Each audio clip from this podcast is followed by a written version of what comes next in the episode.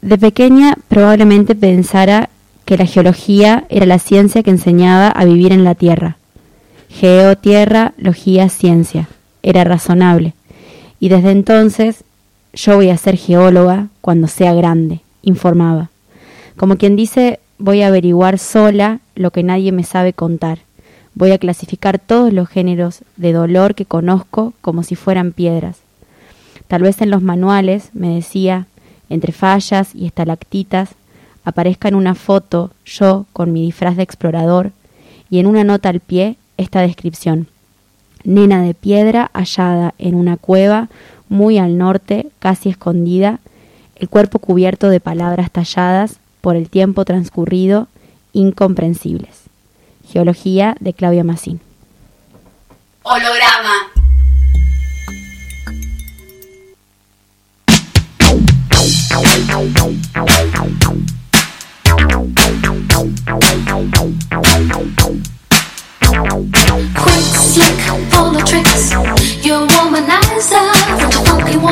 Sweet talk.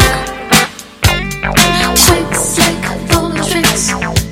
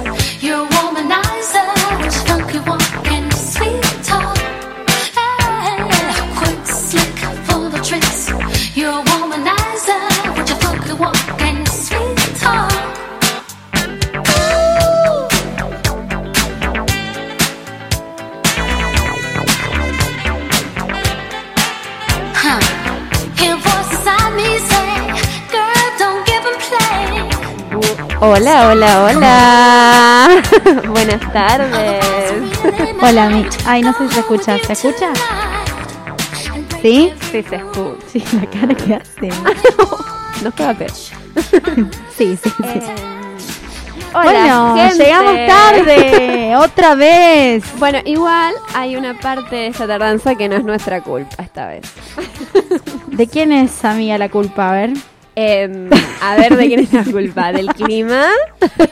no, está, llegamos y estaban grabando Estaba cosas ocupado, acá en la radio. Igual ustedes sí llegaron tarde hoy. Bueno, sí. pero Yo no, pero ustedes sí. Pero estaba siendo usado el estudio para otras cosas porque eh, la casa está esta semana con un montón de Sí. actividades. Sí, hay mucho, hay mucha gente que está llegando. Hay un evento acá a las 5 de la tarde. ¿Sobre qué? Eh, no me acuerdo muy bien, pero es se llama Entre Piernas.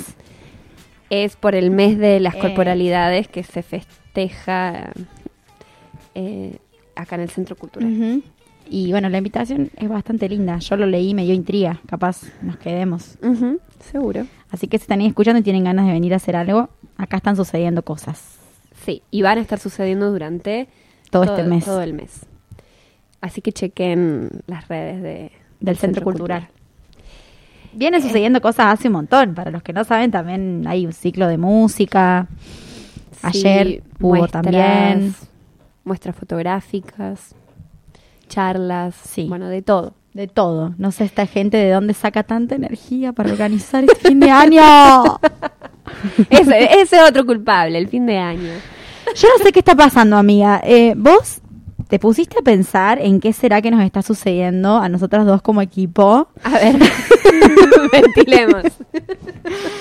Eh, ¿Vos eh, te preguntaste qué podía ser que nos esté sucediendo que no estamos pudiendo ponernos con un poco más de anticipación?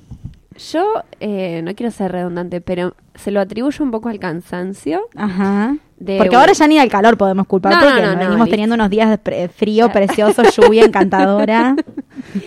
No, no, un poco, yo siento que es un poco el cansancio de fin de año, mis, mi cuerpo está con 50% de energía para abajo siempre, todo me cuesta más.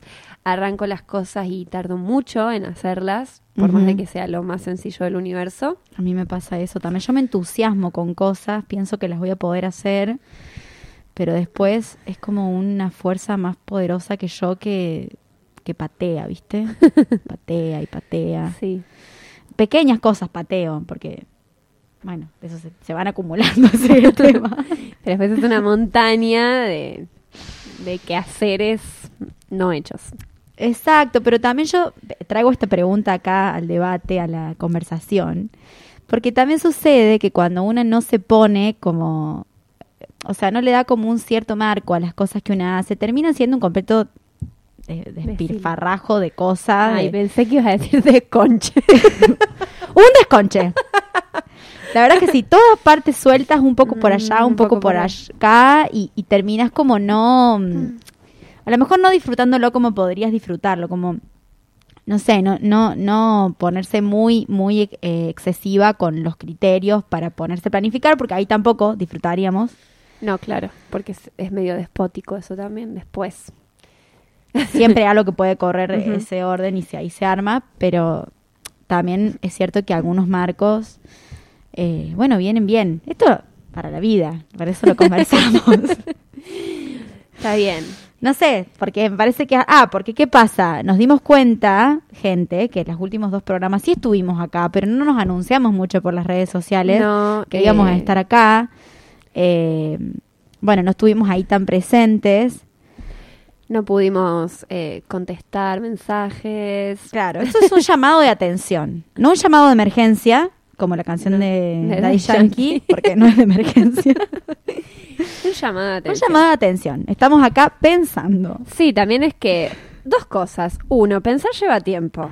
Es algo que esta semana eh, me di cuenta. Sí, lleva tiempo y... Y, Y es difícil de registrar ese tiempo. Sí, sí, sí, y sí, después sí. que... O de materializar. Sí. Como que es más bien algo que te acompaña y entonces te parece que no te insume, pero en realidad sí. Sí, y después que, bueno, nosotras eh, somos dos chicas, dos muchachas con un montón de, de tareas que sostenemos, entonces de repente, bueno, Sí, mu- Este- se- Nos se gusta estar en todo. varios lados y entonces no estamos, a veces, a veces no estamos ninguno, ninguno a la vez. No, bueno, tampoco nos pongamos una mirada policíaca, no. no, no, no. No a la No, mirada es de- es de policíaca. reflexión. Solo es un momento de reflexión y de eh, sabernos humanas también. Pero por, por suerte, si, si querés, podemos ir eh, anunciando que esta, este aire y esta como presencia de eh, estos festejos y la marcha de este fin de semana, este sábado, nos dieron como un marco para qué ir pensa qué pensar eh, hoy. Sí, no, nos, o sea, sentaron un poco como un, un campo porque nosotras no, no, no pudimos, o sea, dijimos, bueno, ¿qué hacemos? Y podíamos ir por cualquier lado, pero la verdad es que era, esta era una buena oportunidad para, para, entrar en algo que viene siendo, viene siendo tema, que se viene charlando, sucede en eventos, entonces no podemos quedar afuera de eso no, tampoco. por supuesto. Y, pero a la vez eso hace que sea un poco difícil como Exacto. qué decir. Porque, Eso pasó también. Porque para no ser redundantes, para no ser... em, para sentirnos cómoda también con lo que vamos a conversar, entendiendo que ninguna de nosotras dos está eh, especializada en nada que tenga que ver con el género. por supuesto, era... Eh, Sí, como no... entonces, ver desde qué lugar podemos hablarlo, que, que bueno, que nos convoque a nosotras en lo que estamos acostumbradas o, o nos gusta hacer acá. Claro, ni- y no ser superficiales en ese abordaje tampoco como... Bueno, hay mucha, Claro. muchas personas en este momento discutiendo respecto de eso, haciendo actividades. Eh, este fin de semana está, creo que la agenda cultural de Córdoba Sí. hasta que estalla, Sí, sí, sí. de cositas para hacer, encuentros, charlas y... Bueno, Sí, bueno, eso, eh, todo eso que estamos acá conversando es un poco lo que nos conversamos entre nosotras y bueno, y por eso también nos, nos, nos dimos un poco más de tiempo que lo que solemos darnos para ver, bueno, che, ¿y per- ¿por dónde? Eh, nos puso en un lugar un poco de, de, de pensar, como decís vos, pensar con un, con un marco, que por ahí las cosas que nosotros vamos trayendo acá son cosas que van más apareciendo en nuestro entorno por alguna razón, una, una cosa que se nos acerca y entonces nosotras empezamos como a tejer y a desmenuzar desde ahí. Esta vez fue un poco el, el proceso inverso, entonces también nos puso un poco ahí, no- nos puso un poco más de coordenadas para pensar y a veces eso hace que el pensar sea un poco más difícil. Exacto. Em, Bueno, entonces, ¿qué? Después de todo este... Después de todo este preámbulo, eh, bueno, en realidad nos convidamos un poco a pensar entre nosotras eh, acerca de unas formas un poco más, eh, bueno, de, de- uy, de apertura, un poco más de, de, roces, de, de menos... Nuestra intención acá es eh, pensar o, ir proponiendo distintas formas de, de charlar so- sobre algo que no, se, no tienda a ir hacia lo cerrado. Eh, nos, nos- Sí. nos tratamos de centrar mucho como en cositas más bien mínimas. Sí, también como eh, repensar un poco esto de la diversidad o el deseo desde los márgenes, no sé, se me ocurre nombrarlo así, eh, que implica también como que ese sea el territorio para nombrar el deseo. Ujú. O, sea, o al menos eso yo pensaba hoy a la mañana como también respecto de, de algunas publicaciones que vi, como de algunas eh, tensiones que hay respecto de la marcha de este sábado, de las convocatorias o de quién convoca y, y quién va a la marcha y todas estas disputas que a la vez son como muy sensibles porque hablan de la identidad Ujú. o, o de los lugares que elegimos o, o que se elige para nombrarse a sí mismo y eso siempre está como ahí sensible. Sí, sí, o, o en contrapunto de, Ujú. como si pareciera que hubiera una cosa medio de, de autopercepción ligada a lo que no, a lo que, a lo que no es autopercepción. No sé si me explico. Ajá, sí. Em, acá, bueno, nuestra columnista estrella, Lu, la Sobri, Sí. que no está en este momento y no va a venir al programa de hoy, pero nos mandó un mensajito de que nos escucha. Ah, ¿no se escucha nada? Dice ella. Ahora sí, ah, Pero nada, ¿se escuchó? ¿No se escuchó nada? Ay. Pero Bueno. todo lo del comienzo tampoco se escuchó. Ah, Pregúntale desde cuándo se dejó de escuchar. a ver.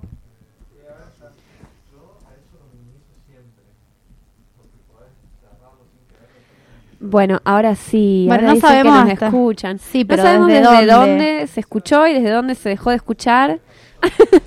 y como nosotras improvisamos todo, no podemos repetir, gente. Tal cual. Nada se escuchó hasta recién. grabado? Ah, bueno. Bueno, listo, basta. Va a estar grabado, es así. Sí, de última, después hay una parte que no van a escuchar y van a tener que ir a escuchar el programa Van a tener que ir a grabado Spotify. para poder escucharlo todo. Tal cual. Eh, bueno, un problema técnico. Sí, Hoy es cosas un- que pasan. No Y sí, no, son- no, podemos repetirlo todo. Eh, bueno, estábamos hablando de, del deseo, Sí, no, no sé bien. de dónde- que de, de la autopercepción, del- de los márgenes, de la diversidad. Eh, sí, por ahí eh, a mí se me- me- pensaba en eso, ¿viste? Como que por ahí hay unas formas de autopercibirse. Autopercibirse, corrámonos de las formas. Autopercibirse muchas veces tiene que ver con eh, encontrar unas formas muy, muy, eh, muy específicas de, de- de dar soporte a la identidad y de, y de prestar un cuerpo para eso en el día a día, que, es, que sitúa algunas elecciones, algunas decisiones ahí y deja por fuera un montón de cosas que son las que no, las, que, las que no entran adentro del espectro de la autopercepción. Entonces muchas veces es como el es como autopercibirse a contrapunto de no percibirse de tal o cual cosa. ¿Se entiende? Sí, incluso en, en, la autopercepción como Sí.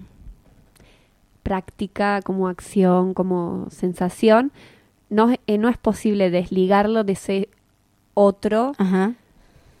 que está ahí para quien, también para quien está todo eso presente. Es como una... pe- sí, es como la, la percepción no está muy desligada de la presentación.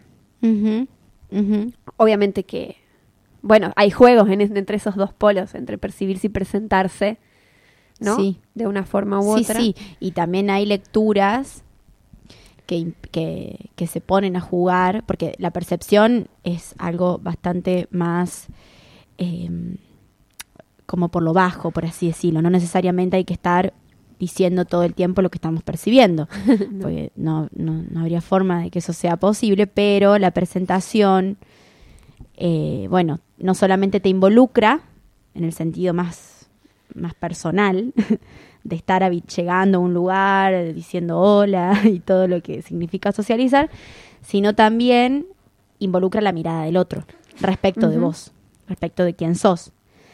Y ahí también me parecía un poco traer eh, a la conversación lo que, bueno, lo que muchas veces ligado a unas formas más, eh, bueno, más inmediatas de percibir al otro, queda por fuera, que es quién es ese otro, qué es, qué se puede saber del otro, eh, a partir de una forma de vestirse, a partir de una forma de nombrarse, a partir de... Y con esto no estoy diciendo que no se pueda saber algo, No, por supuesto. pero... Porque pero- para eso hacemos todos esos esfuerzos. Exacto, porque son, porque son un- unos... Unos, form, unos, no sé, como unos Pistas. unos esquemas, o sea, nos manejamos así, ¿viste? y, y también a veces es un poco más consciente y situamos decisiones, bueno, me quiero llamar de esta forma, me quiero, me percibo de esta manera, los pronombres son estos, y a veces son más implícitas y las hacemos y nos manejamos en el mundo que nos rodea. Eh, pero en esa otra mirada, por ahí también eh, bueno, empiezan a situarse o, o puede suceder, puede suceder que a partir de leer al otro en una clave, nos olvidemos de, bueno, los cruces, los encuentros, Las todo lo que el otro es. Exacto. Sí, y de lo que y de lo que existe a pesar de cualquier esquema. Como que pienso que a veces se generan híbridos o conjugaciones que no serían esperables o Que de o repente sorprenden. Sí, te generan como una sorpresa grata también, porque eso es, es como lo valioso del- de de las mezclas, de, Ujú. de De- hacer del otro múltiple y del otro del otro secreto también.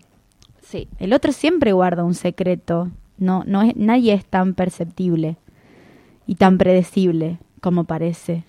Sí, y a, a mí me parece que todo esto de, del- de lo que de lo que es múltiple y bueno y de lo que a veces sorprende y de lo, y de lo que se conjuga eh, para generar otras cosas eh, hay que como siento que todo el tiempo hay que estar dándole lugar a eso porque muchas veces los las formas los discursos empiezan a encontrar estabilidades Comodidades. comodidades y bueno, y ahí se asientan. Entonces, todo el tiempo me parece que estamos como, no sé si todo el mundo, pero o al menos eso es lo que a mí me, me interpela o lo que me lo que me genera no sé, lo que me gusta es hacerle lugar a eso, a esas otras cosas, esas formas nuevas, a combinaciones inesperadas, a, no, que- a no intentar encajar todo el tiempo, porque a veces ni siquiera es que detrás de, de, de, es- de esa, de esa búsqueda por encajar, eh,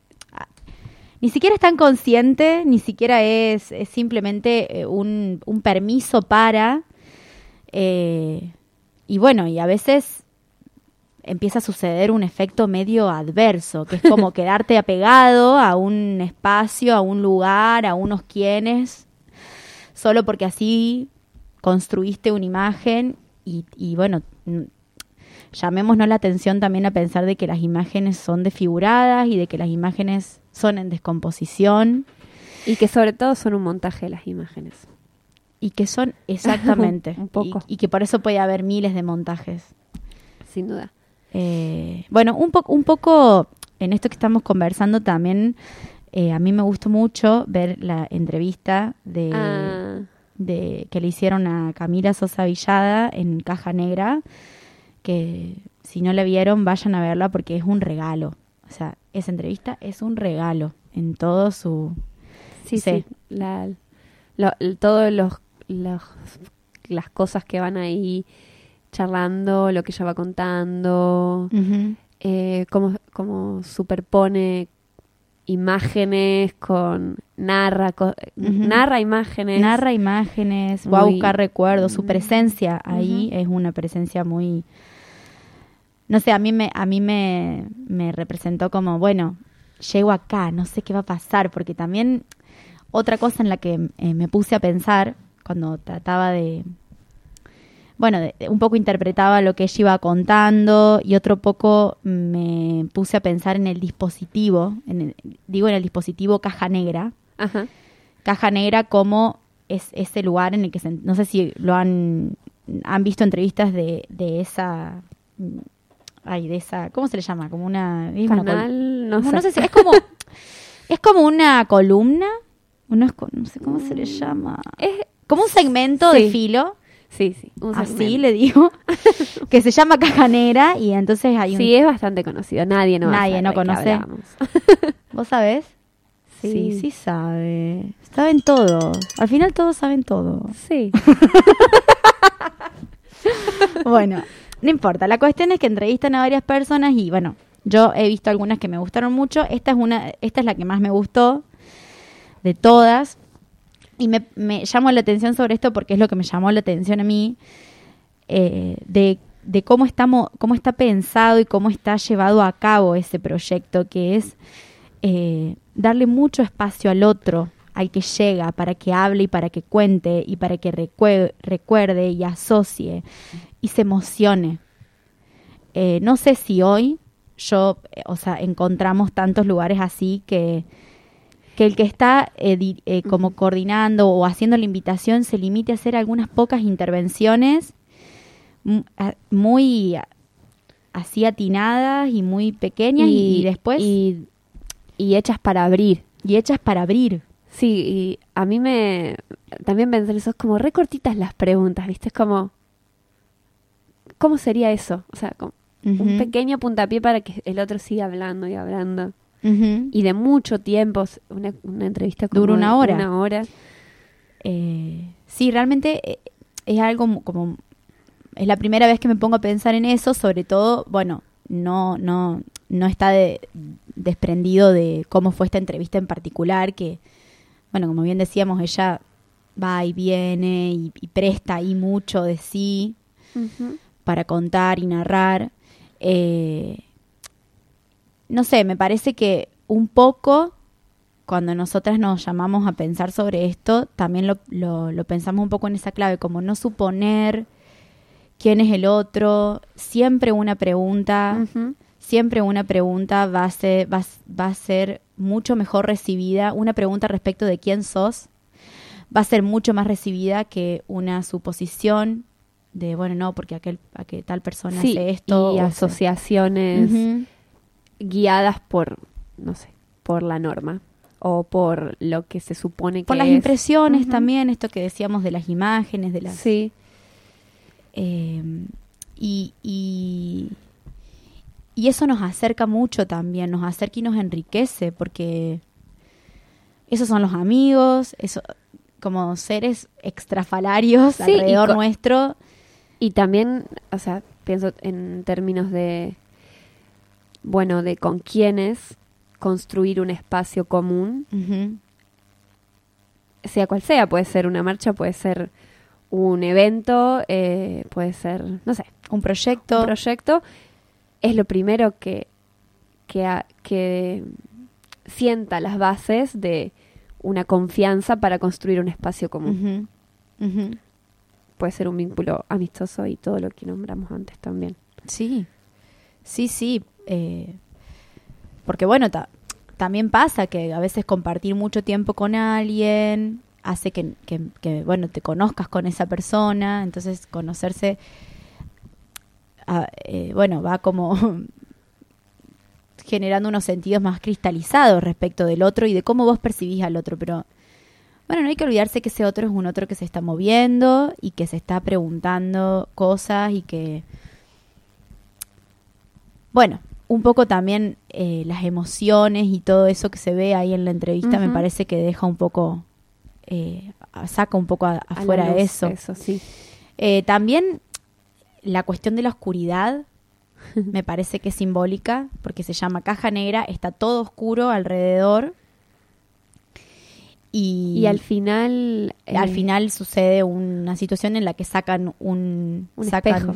A ella le dan un espejo, sacan un sí, un objeto que representa o puede llegar a representar algo para la vida de la persona que está contando eh, y le hacen situar, bueno, si tuvieras que volver a ese lugar en el que vos te convertiste en esta En persona que sos. sos hoy, ¿qué identificás? Digo, es como muy eh, de, de- de entender que el otro tiene una caja muy preciada de experiencias y de relatos que contar y que y que ninguna no sé ninguna forma de presentarse al mundo va a ser tan le va a hacer tanto honor a eso Claro.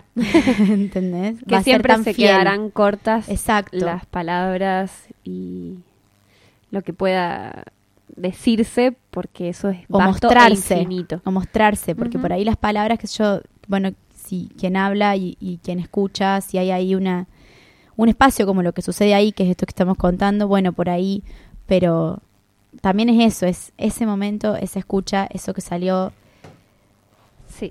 un poco más cada vez no sé eh, la importa me parece que también es eso ese esa cosa como más simbólica de lo, de lo oscuro para que algo claro aparezca. Sí, Eh, y la y la ausencia de formas de la oscuridad para que en el que en el cruce de la luz y la oscuridad empiecen a aparecer cosas. Inéditas. Eh, bueno, eso también lo relacionábamos nosotras con... eh, yo estuve conversando con una amiga, que es amiga de las dos, que ella es fotógrafa y no sé por qué Ah. a raíz de, de- Nos pusimos a conversar y en el medio de una conversación ella me empezó a contar cosas que... eh, yo me acuerdo que nos enseñaron esas cosas en plástica, Sí, como de cómo no, funciona el en ojo. física. En plástica yo me acuerdo que algo de eso vimos. En no alguna sé por qué. materia de la prima. En alguna materia de la primaria, imagínate. no.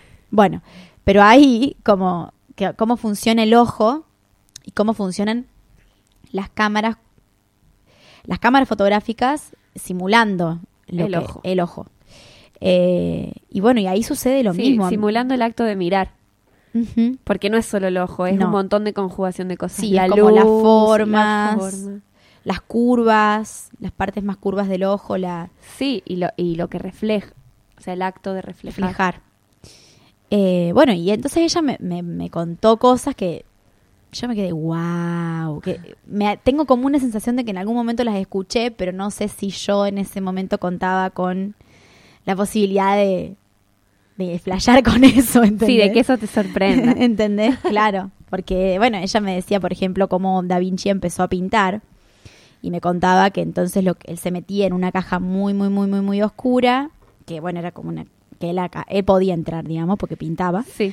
Y, un agujerito muy chiquitito, muy chiquitito, muy diminuto por el que la luz pasaba, hacía que pudiera verse expandida la imagen al interior de esa caja en la que él estaba oscura, invirtiendo la imagen. Ujú. Ese es como el primer acontecimiento más parecido a... De hecho, si vos querés hacer una cámara de fotos casera, ese es el método. Exacto. Como eh, una caja.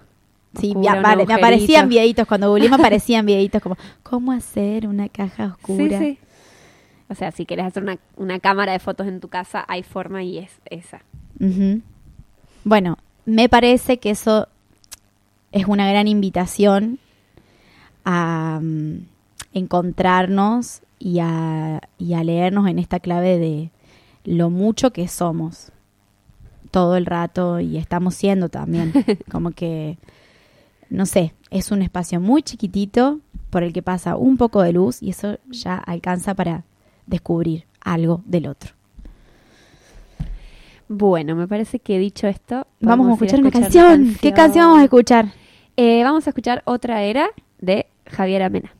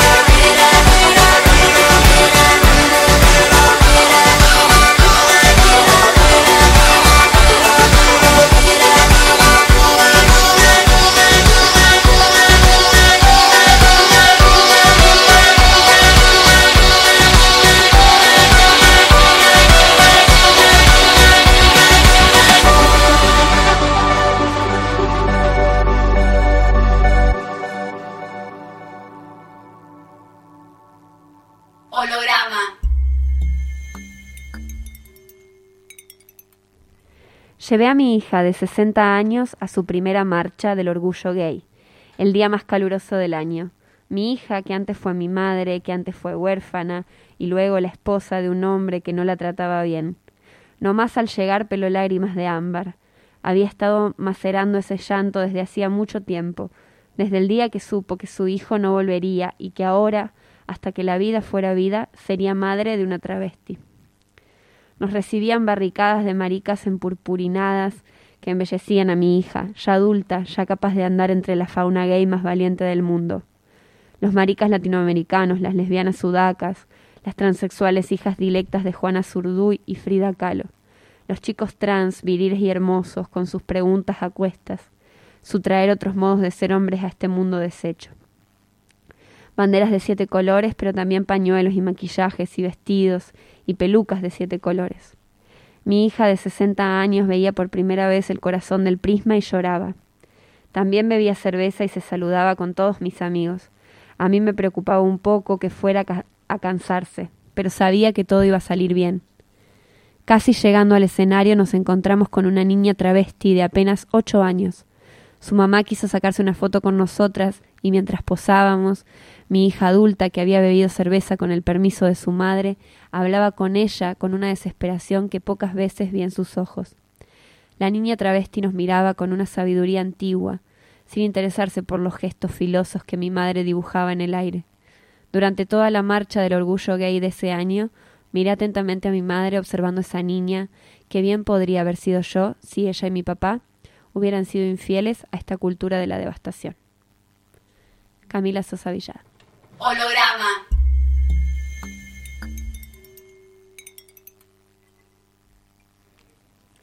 Estamos. Bueno, bueno, Volvimos. un poema también de Camila. Es del libro La novia de Sandro. Eh, bueno, también lo que hicimos fue decir, bueno, vamos a una peli. Fiel a nuestro estilo. Fiel a nuestro estilo. Eh, bueno, entonces para Eh. re- re- rezago, deshago lo que dije antes. Algo de Marco tenemos. Obvio. Tampoco vamos a andar. Hablamos, hablamos media hora. Ya, tampoco vamos a andar eh, pisoteando nuestros cimientos. Eh, vimos una película. Hay mucha oferta también de películas. Ay, qué pa- Yo tengo la misma sensación como peli, peli, peli, peli, peli, peli, peli, peli, peli, peli, peli.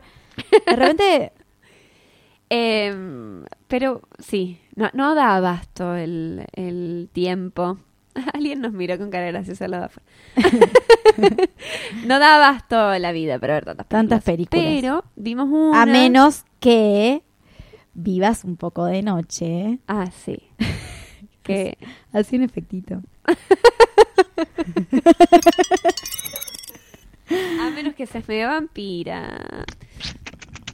Bueno, Eh, elegimos una película. Y, ah, ta- estaba pensando que puedo- podemos hacer igual la publicación, o sea, no ya la de la semana pasada porque ya, Ya es- re tarde. ya está, no podemos, no podemos reivindicar eso, pero sí la de La hoy para sí. que, ay, a mí me encantó la foto que me pasaste, ¿Viste? esa hacemos, Dale. ahí va, eh, bueno, la peli se llama Fucking Amal. Es una película Sueca. sueca. Que, no sé, llegó así, leímos de qué se trataba, más o menos que nos contaron todo y la vimos. Y es una fue película... entretenida, a mí me pasó que yo me, me entretuve, o sea, no, no, no tengo mucho para decir en sí, o sea, como a niveles de contenido, no sé si me hizo como flashear o despertar alguna idea nueva, No. Pero sí me divirtió mucho y me parece que sí lo que venimos charlando va muy en consonancia con cómo esa película fue montada. Sí, sí, las tomas. Lo Eh, precario. Sí. Lo precario porque, de hecho, cuando leímos, viste que decía, un- eso fue lo De que más nos llamó la atención. Una película hecha con, con muy poco Poco presupuesto, presupuesto. y se nota. Y eso no hace que la película pierda sentido o no te entretenga o Oh. no se pasen cosas. Mm, para nada. De hecho, bueno, les contamos un poquito de qué va la historia. Es la historia de dos adolescentes en un pueblo muy pequeño que se Sí. llama Amal. No sabemos ni dónde queda. Es muy pequeño como Adelia María, ¿entendés? sí. Es tan pequeño Eso- como Adelia María. A mí me. O sea. me todo el mundo se conoce con todo el mundo y hay Ellas una- se quejaban de las mismas cosas que nosotras Sí. nos quejamos. De que me quiero ir de acá, que acá todo el mundo es chato, que todo que el de mundo repente tiene- sos esto, sos esto, sos esto, Sí. sos esto. Que es, es Ah, hay una vida estipulada por la cual ir y bueno, Y muy leída, o sea, sos muy leída en clave de. eh, bueno, por ejemplo, ella era. No, eh, estuvo con todo el mundo. sí. Eh, Esta- sí, ya una, les- una actitud o una práctica sienta para siempre tu precedente en ese Es tu lugar. prontuario con forma de presente, así. Sí. Y llega una chica nueva en el pueblo hace un par de años y es lesbiana. Y eso, Dos años. sí, hace dos años que está ahí y se enamora como de la más popular de la escuela.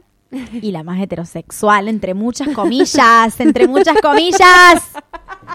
Todo entre muchas comillas. Eh, bueno, esa es la historia. Es como una historia de, de salida del closet. De hecho, el final es literalmente salida de un closet. No sé si vos te diste cuenta Sí, sí, sí, sí, es literal. Literal. Salen, bueno, no están No, closet, más closet. baño. Sí, salen del baño, listo. Salen del baño y confirman algo que, que daba mucho miedo decir, que es que son lesbianas o están siendo están siendo lesbianas novias, y están claro. siendo novias.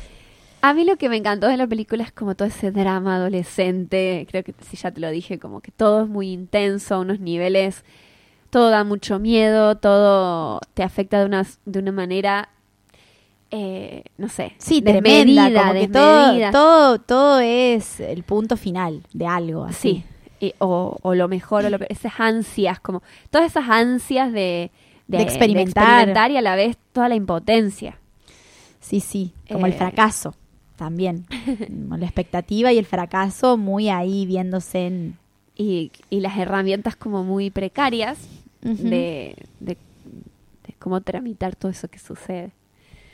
Eh, es muy tierna la peli. Sí, es, es Es muy muy... tierna. Porque aparte también transcurre en un tiempo que es la adolescencia. Sí, y un tiempo no es, no es contemporánea, es como de los 90 Es la una es- película. es novento- sí, también nosotros pensábamos en eso, como bueno, es de otro contexto, eh, que por ahí, bueno, igual no sé, porque viste que te- seguimos teniendo muchas Sí. discusiones que existían en ese momento, Y tal vez ahora, y que y existirán por siempre. Obviamente que las referencias eh, tal vez sí cada vez son más diversas. Sí. Como que hay, si hay algo que te interesa es más fácil acceder a Puede eso. ser, eso sí. o eso acceder sí, a nichos donde eso se esté produciendo o donde se esté charlando. sí. Eso es Y posible. eso es un montón, y es un- eso es un montón, porque muchas veces son, son los comienzos. Exacto, pero de todas formas, eh, las- bueno, la- sí, los problemas sí, Sí. del mundo. Y a niveles subjetivos, claro, y a niveles subjetivos pasan cosas igual y no sabemos cuáles son esas cosas que pasan igual. Exacto. Eh, pero eh, e- esta cuestión, ¿no? De, de lo- de los contextos de ellas también, ¿no? Siendo adolescentes. Y bueno, me parece que eso también... eh, y la ternura, también me dio como mucha ternura lo, como la forma, una de ellas quiere ser escritora o psicóloga, sí. es una de esas dos, y, la, el- cómo va escribiendo todo en ese diario íntimo que es como su computadora y, y el registro como bien visceral de lo que sucede en su vida cotidiana o en sus conflictos amorosos. En su mundo más íntimo, hay mucho espacio para el mundo íntimo. En eso, siempre, siempre hay mucho Siempre. espacio para el mundo íntimo, pero, Pero después te lo empiezan a robar pero después trabajas. trabajas. Bueno, dicho esto de la peli, que si quieren ir a verla, véanla porque se van a divertir. Sí, Eh, Vamos a escuchar otra canción. dale. ¿Cómo es? Eh, Ustedes ustedes, de Lucy Patané. Gracias.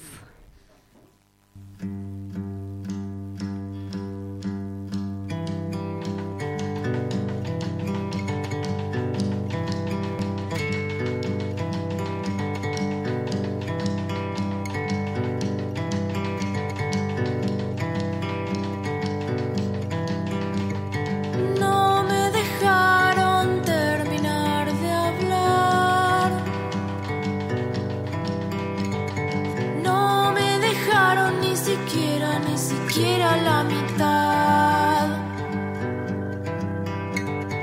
Ya comprendí que a la mañana es letal. Pero ni siquiera me dejaron, ni siquiera la mitad.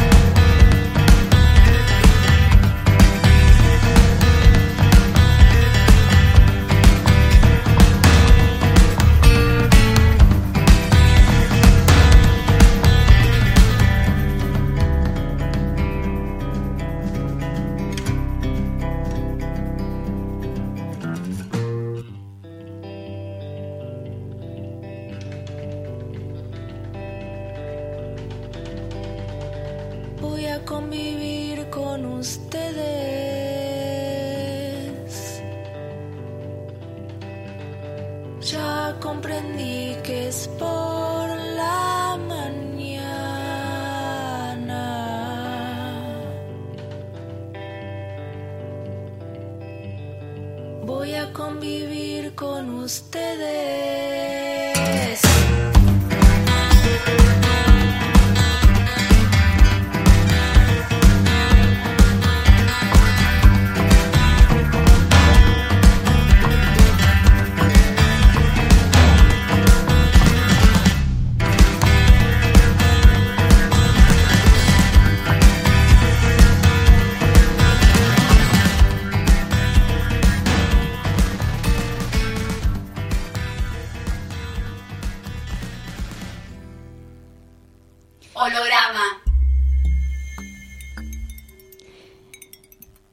La casita esquina de tres pisos era una cuenca sin vida en ese amanecer en que la loca del frente no había pegado los ojos tratando de borrar sus huellas de cada rincón, quemando papelitos con números de teléfonos y direcciones, barriendo pisadas, limpiando los vidrios, por si alguna marca dactilar era descubierta, y recién en la mañana pudo respirar tranquila con sus cosas más afectivas embaladas en dos grandes paquetes. Entonces encendió un cigarro y subió al altillo para ver ese horizonte gris con los ojos de un desahuciado. Y sentada frente a esa perspectiva, dejó escapar motas de humo, preguntándose cómo se mira algo que nunca más se va a ver, cómo se puede olvidar aquello que nunca se ha tenido, tan simple como eso, tan sencillo como querer ver a Carlos una vez más cruzando la calle, sonriéndole desde allá abajo, la vida era tan simple y tan estúpida al mismo tiempo. Ese panel de ciudad en 180 grados era la escenografía en cinerama para un necio final.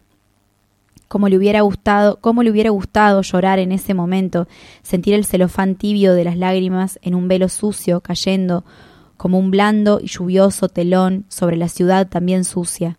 Cómo le hubiera gustado que toda su enjaulada pena rodeara fuera de ella en al menos una gota de amargura. Sería más fácil partir dejando quizás un pequeño charco de llanto, una mínima poza de aguada tristeza que ninguna CNI pudiera identificar. Porque las lágrimas de las locas no tenían identificación, ni color, ni sabor, ni regaban ningún jardín de ilusiones.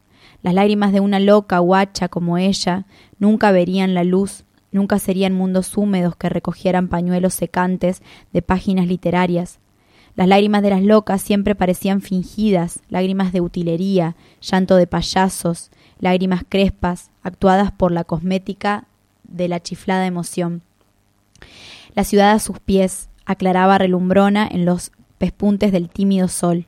Esa malla de oro se iba esparciendo por el oleaje de techumbres cariadas de miseria. La lluvia del, la lluvia del reciente invierno había lavado las superficies de zinc donde, refugi donde refulgía ese oreado calor. Desde arriba divisó el auto al doblar la esquina y luego detenerse sin ruido frente a la casa. Es hora de partir, nena, se recitó a sí mismo, tirándole un beso al ayer que evaporaba su adiós en el herido remanso del amor viejo.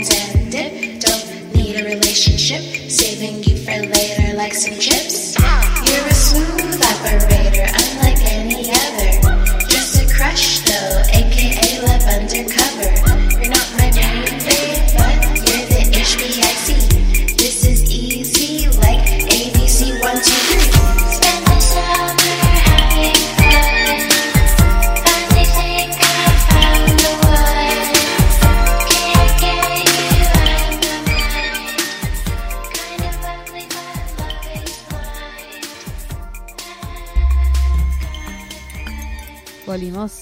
Oh, oh, Sí. oh. ¿Se escucha? Se escucha fuerte claro. Bueno, la lectura de recién, que no lo dije porque me olvidé, es de Pedro Lemebel. De, es un fragmentito, casi llegando al final del libro, de su libro Tengo miedo torero. Que es un- su única novela. Se- Es su única novela. Y la canción que escuchamos recién es... Se llama no me Crush, acuerdo. Crush, crush, Crush. crush, crush, crush. Y no nos acordamos de quién es, No. pero búsquenla así y le va a aparecer. Bueno, es difícil. Maxwell de apellido. Son dos pibas que cantan. Eh, bueno, y que en este pequeño bloque final, eh, como hoy no está nuestra la Sobri, Hoy no la tenemos tampoco. eh, que nos pidió recién que les mandemos un saludito porque está eh, fin de cuatrimestre. que lo pidió, dice. Ella nos lo pidió, nosotros se lo mandamos, es así. Sorry, te mandamos un gran saludo. que- porque a pesar de que no está acá, nos está escuchando. Sí, ella está ahí firme. Estamos acompañando Ella está con su fin de cuatrimestre porque Sí. todavía cursa. Que Sí. es como un gran mal ese. El- De la humanidad. De los peores. no, bueno, no vamos a decir eso porque es mentira. Eh, Es bueno, un poco mentira. Un poco No mentira. digas que no, que este, Pero- esta época del año. Es, es bastante cruel.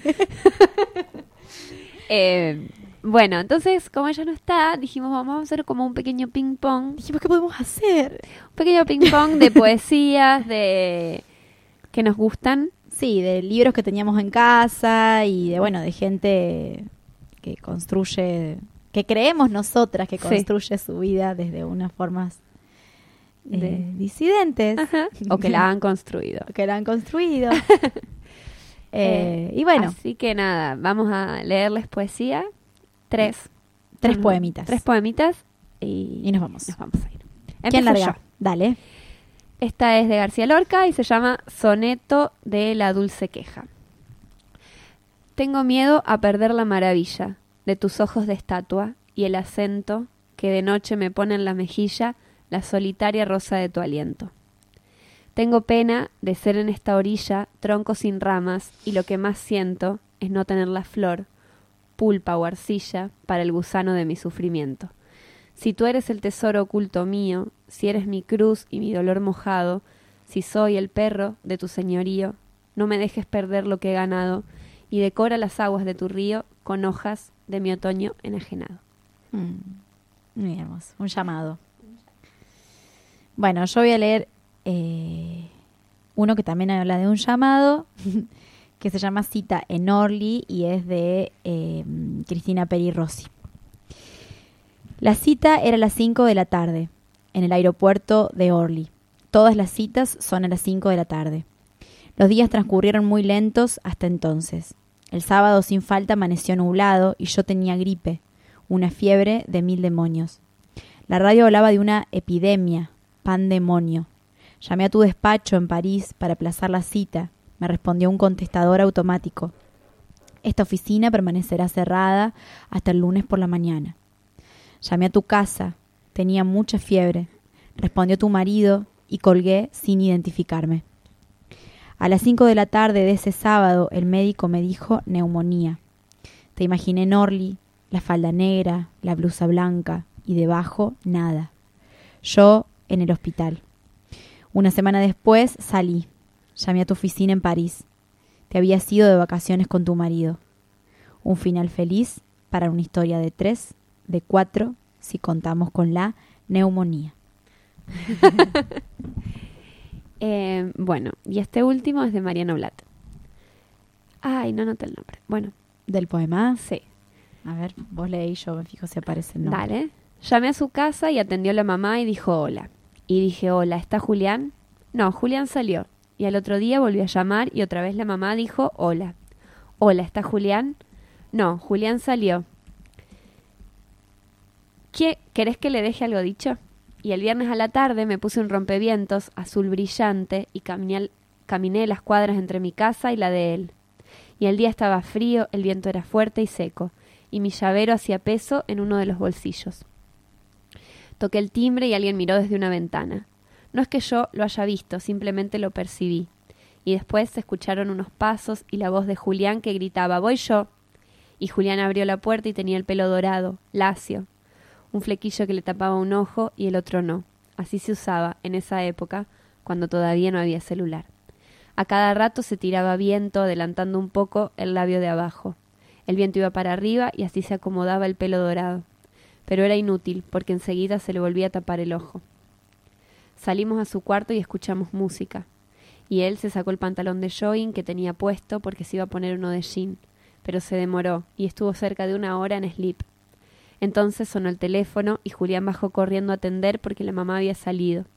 A veces nos tomábamos el 123 en Federico Lacroce y pagábamos el boleto de los dos con una sola moneda. Los asientos de atrás, las pintadas en la pared del cementerio, el hospital Tornú. Esos son los recuerdos que tengo. Si tenía con qué, Julián escribía, Julián escribía Villa Urquiza manda, y si no, iba callado, soplándose el flequillo dorado una y otra vez. La puerta de su placar, los días de vacaciones que no teníamos nada que hacer, y él siempre se demoraba cuando se sacaba el jogging, y se tenía que poner el jean, para quedarse más tiempo en sleep. Esos son los, esos son los recuerdos que tengo. Un día llamé a su casa y atendió él. Otro día llamé a su casa y no atendió nadie. Entonces volvías a llamar enseguida a ver si a lo mejor era que no habían llegado a atender. Pero si ya sonaba dos o tres veces más, sabías que no, que no estaban, porque tampoco es que pudieran tardar tanto en atender. Después Julián se puso de novio. A mí me pareció bien, pero me dio muchísimos, muchísimos celos. Entonces llamé a la casa de la novia una tarde y le dije si podía pasar a hablar con ella. Qué buena que era María. Y ella me dijo que en realidad se daba cuenta de que Julián gustaba de mí. Entonces llamé a la casa de Julián, pero atendió la mamá y dijo, hola. Hola, ¿está Julián? No, Julián salió. ¿Querés que le deje dicho algo? Y a veces yo volví a mi casa y al lado del teléfono había un papelito que decía, te llamo Julián. Esos son más o menos los recuerdos que tengo. Y los escribo acá porque que yo sepa la poesía, lo que se dice la poesía, solo es posible cuando te falta algo o cuando algo se te está por escapar. Ese poema es muy hermoso. Se llama Cuando todavía no, había celular. Después cuando lo leí dije, así se llama. Así se llama. es precioso ese poema. muy bonito. Y escuchado, eh, obvio que vos lo leíste muy hermoso. Gracias, amiga, pero Obvio, pero. yo sé cómo lo lee él. Claro, es que vos lo leías y a mí se me venía todo el tiempo su voz y su y su Su cadencia. su frecuencia, su cadencia, tal y cual. El, el timbre de su voz. Sí, sí, sí, tiene como una forma muy particular de, Sí. de, leer. Búsquenlo en YouTube. Está el videíto de, Es muy bonito. de ese poema. Bueno, nos vamos. Sí. Vamos a subir los programas que venimos debiendo. Vamos a hacer la tarea este fin de semana. Si les eh, si no escucharon la primera parte, las vamos a poner en Va a estar Spotify. completa. Así que bueno, Eh, gracias por estar ahí. gracias por estar ahí del otro lado, Escuchar nuestras... por tener paciencia. Sí, Escu- escucharnos llegar tarde y también pasarnos un poco de la hora, tener siempre pro- problemas técnicos, técnicos. todo. Bueno, Eh, nos vamos. muchas gracias, Gracias. amiga. Gracias a vos. Gracias, Han. Han. Gracias, Lu, que estás del otro lado. Te amamos mucho. Y a todos ustedes, muchas gracias. Adiós, adiós. Holograma.